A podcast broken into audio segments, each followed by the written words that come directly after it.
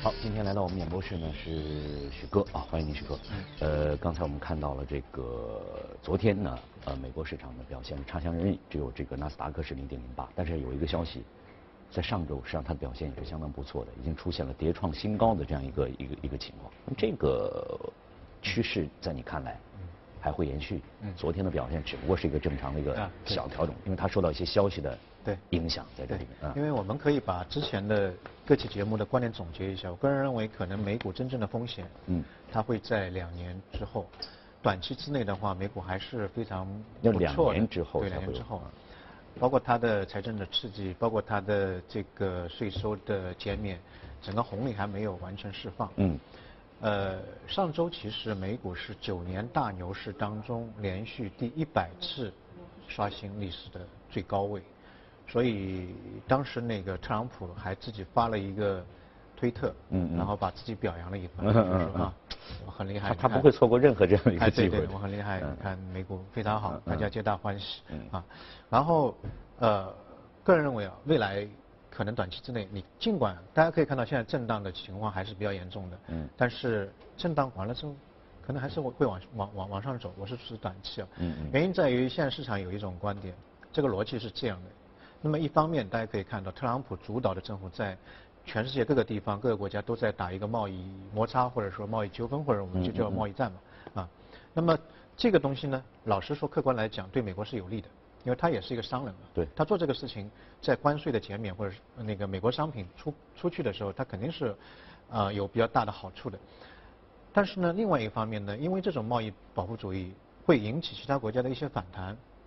所以它是一个双刃剑。包括我们看到隔夜的股票市场，嗯啊，也是有一些往往下跌的。所以特朗普呢也也非常担心，我做了这个贸易保护主义，可能回过头来让股票市场下跌。他现在非常关注股票市场，因为未来到十一月六号是他今年最大的那出戏选举嗯，就中期选举。嗯所以说，现在市场有一个逻辑，比如说股票市场未来一段时间当中出现比较大的下跌，它可能在贸易的方面会放松或者说放缓嗯对外的一个政策。但如果说哎股票市场也是涨，哎它那边贸易的政策也是非常强硬，对美国经济或者美国的整体来讲是好的，那么它就双剑齐下，不会放松对对外的一块东西。嗯所以回来回去大家可以看到有两个东西，第一个，它是首先保护股股票市场的美股市场，它不愿意让股票市场下跌。嗯嗯嗯第二个，为什么保护保护那个股票市场？为了十一月六号的中期选举，嗯这两个目的。所以，呃，美林美银有一个报告，它总结的就非常到位，就是说，在中期选举十一月六号之前，大家可以看到，其实美国股市是被特朗普加持的，就他他他在背后一定会做一些事情，让美国股票市场一个是稳定，第二个可能会往上走一走，嗯嗯。这个对他中期选举是非常非常有好处。所以他是不会让着他下去的，对。他是不不愿意看到当然能不能下去是另外一回事他他主观意愿的话，最后几步了，马上嗯。就中期选举马上到了，十月嗯。就还两个月时间不到一点点，所以最近一段时间交易，就是说很多的市场认为可能比较安全一点点，可能有下跌，下跌反而是一个买入的嗯嗯嗯一个机会，所以这是一个大的逻辑啊，我们去看这个大的逻辑。那么小的地方大家可以看到，其实最近一段时间当中，美国市场是好好的有点偏，就是说以前我们叫做股票市市场涨，那么债券市场跌，因为债券是避险，它收益率比较低，股票是有一个比较高的收益，但是它有风险。对但事实上我们现在看到股债双双升，呃日月同辉，两个都嗯是涨起来了，就是很奇怪，因为大家知道现在美国十年期的国债已经超过了百分之三。在历史上超过百分之三的话，对股票市场是有个很大的影响，因为你毕竟投股票其实有风险，而且那么高。如果说债券收益率那么高，那我就把一部分资金转到那边去了对，这是一个非常正常的一个嗯投资的嗯一个逻辑。但是现在大家可以看到，股票也好，债券的收益率也高，也高。那么背后的，我个人觉得一个原因就其实很简单，就是现在特朗普政府它有一个海外的减税政策，嗯百分之三十五的企业的海外的利润，你只要回来就收百分之八到十二，就减了一半以下，所以很多资金就从海外就回流了，回流了。嗯回流之后就造成国内的整个流动性，呃，会多会多一点会多一点。包括它的那个这个升息的，我们看到中秋之后可能就会有有一个升息的一个一个行为。嗯升息的话，美元值钱了嘛，它的利利率就高了嘛，所以很多的这个市场的国呃那个这个钱也也会流进来。上周美美国的这个股票市场流进净流入一百四十五亿美金，这是前三个月当中最高嗯最高的一个数字。而反而从新兴市场国家最近几周都是在流出，也就是这个虹吸效应了。嗯嗯。它这个市场太好了，所以大家都往那边那边走。从年初到现在，大家可以看到全球市场，除了美国之外，好像都不是特别好。比如说那个嗯，欧洲斯托克的六零指数，欧洲指数嘛，它跌了百分之四，不但没有上涨，反而下跌。嗯。新兴市场的指数跌了百分之三点五。嗯。所以基本上全世界。其他的市场受到美国的这个减税或者说是美元升息的影响还是蛮大的，只有美国这个地方好。包括新兴市场当中，我们认为最坚挺的那个那个地方就是印度。印度二季度的 GDP 是八点二，全世界是 number one 的。对。但是上周五的时候，呃，整个综合指数跌了一千五百点，这个跌的跌的幅度是非常大的一个幅度，因为也有有点扛不住美国的那个升息的这个节奏和步伐，以及市场对于美元未来升息的一个预期。所以大家可以看到，美国现在好像是一个乐土，就你只要去投，无论是债还是股，都会出现一个比较大的一个利润。另外一个呢，还有一个原因就是美国现在老百姓有钱，嗯，家庭的资产的这个存量已经到了历史的最高位，大概一百零七万亿，一百零七万亿，主要得益于什么呢？一个股票市场上涨，次贷危机之后，标普五百是六百六十六点，现在两千九百点，涨了四点三五倍，嗯嗯，这个这个倍数是非常大的。所以老百姓有钱，另外一个房地产市场也非常好。美国现在房子，呃，真的是还是非常贵的，比次贷危机之前还要高，最高点还要高。所以家庭资产，我一年之前看，呃，美国在次贷危机之后，家庭的整个资产升值是百分之七十，现在可能是到了九十左右。因为在美国的话，有很多人是持有股票的，就一半家庭持有股票，三分之二的家庭是持有房地产的。那么这两个上涨之后呢？就带来家庭的整个财富的一个增长，那么这有一个财富效应了，就我钱多了嘛，当然我消费会多，另外一个我投资也会多，嗯，我首先把赚的钱再投进去，嗯，所以这个市场就是呈现一个良性的良性的一个滚动在这里，所以呃一半是海水，一半是那个火焰，嗯，另外一些市场可能就没那么好了。当然我今天想讲的，除了美国之外，美国讲的实在太多了，全世界还有另外一个市场叫日本市场，嗯，哎逆水行舟，反而最近一段时间好像我们对日本市场涉及的是比较少，比较少，但是它又近。但是你不看，我觉得是蛮好的一个投资渠道。但是很多人不愿意，为什么？大家都有一个印象，就是日本一个房地产市场泡沫破灭，然后失去了二十年，然后如果你拿着拿着日元的话呢，只有零点一的一个利率，我们就不愿意。但事实上，日本市场最近一段时间还是相对来说会比较好的。日本现在家庭的资产。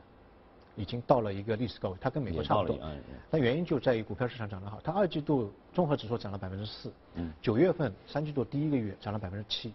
所以它的股票市场是增速越来越快，越来越快，所以家庭资产的增长也是会越来越快。它这个行情是出于什么原因？它可以达到这样的？呃，它的经济现在越来越，后面我会讲，经济会越越越来越。另外一个呢，呃，日本人呢，他的这个理财观跟其他世界国家的人不一样，他喜欢把那个钱啊放在银行里面。他不愿意做投资，嗯，可能当时房地产市场跌下来受伤太多，伤的股票上跌的也是比较多，嗯，所以他一般就放家里面。所以市场有两种观点，一种观点就是说，你看民众不愿意投资，那经济不行啊，是吧？那另外一种观点，你正因为民间有那么大量的财富，如果说这一部分财富因为市场行情好都出来的话，可能日本经济会有第二次的一个飞跃，嗯，因为它的存量大嘛。如果没存量的话，你什么东西都不可能，啊，所以。但很多人就目前去看日本有两种观点，但是还是比较乐观的这个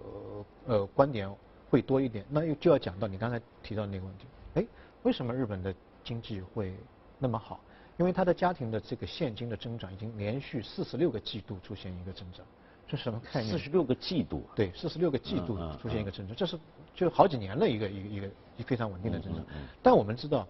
全世界现在都面临一个老龄化。我们谈到老龄化的一个标本，或者说是要看的就是日本。对。啊，日本的这个平均年龄非常非常高，但是它现在能够发展那么快，因为大摩有一份投行的报告，就是说日本现在的人均生产力已经超过了 G 七，就七个西方发达国家的最高水平，就比美国和英国它都要高。哎，一方面是人口老龄化，一方面的人群到底是在哪里哪里哪里做好了呢？它其实做了一块很大的一个工程，而且长期在做。一个呢就是。人工智能的商业用，那我们在节目当中谈到很多，可能是科研的最前端的，它就实实实在在在用了。另外一个机器人，嗯，啊，机器人，它机器人可以大幅度的提高，就是单个人的一个生产效率，你不用自己下下去做，就可能机器人帮你全部做。好。嗯。像特斯拉的那个工厂里面，基本上没有人的，都是机器人在做，但这个生生产效率有相对来说会会非常高。所以基本上大家去谈到日本经济，现在很多人都在研究日本经济，就是说它是目前世界上唯一一个国家利用人工智能和机器人去对抗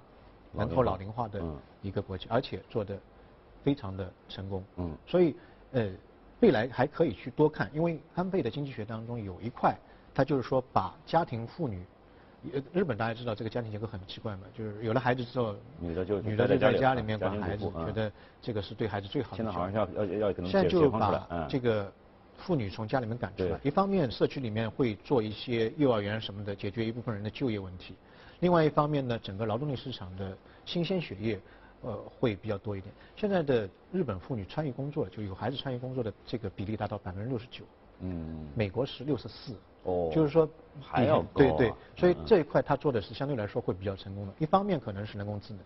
另外一方面就是家庭妇女的加入到这个职场当中去。所以大家有兴趣可以多看一看日本这一块的投资。我个人认为，好像欧洲现在也不是特别好，因为欧洲受到新兴市场影响比较大。欧洲跟新兴市场的那个关联度是百分之七十。那么新兴市场更不用讲，你看最厉害的那个印度现在也开始出现一个一个一个下滑，反而是所谓的马太效应，就强者恒强。美国美国越好，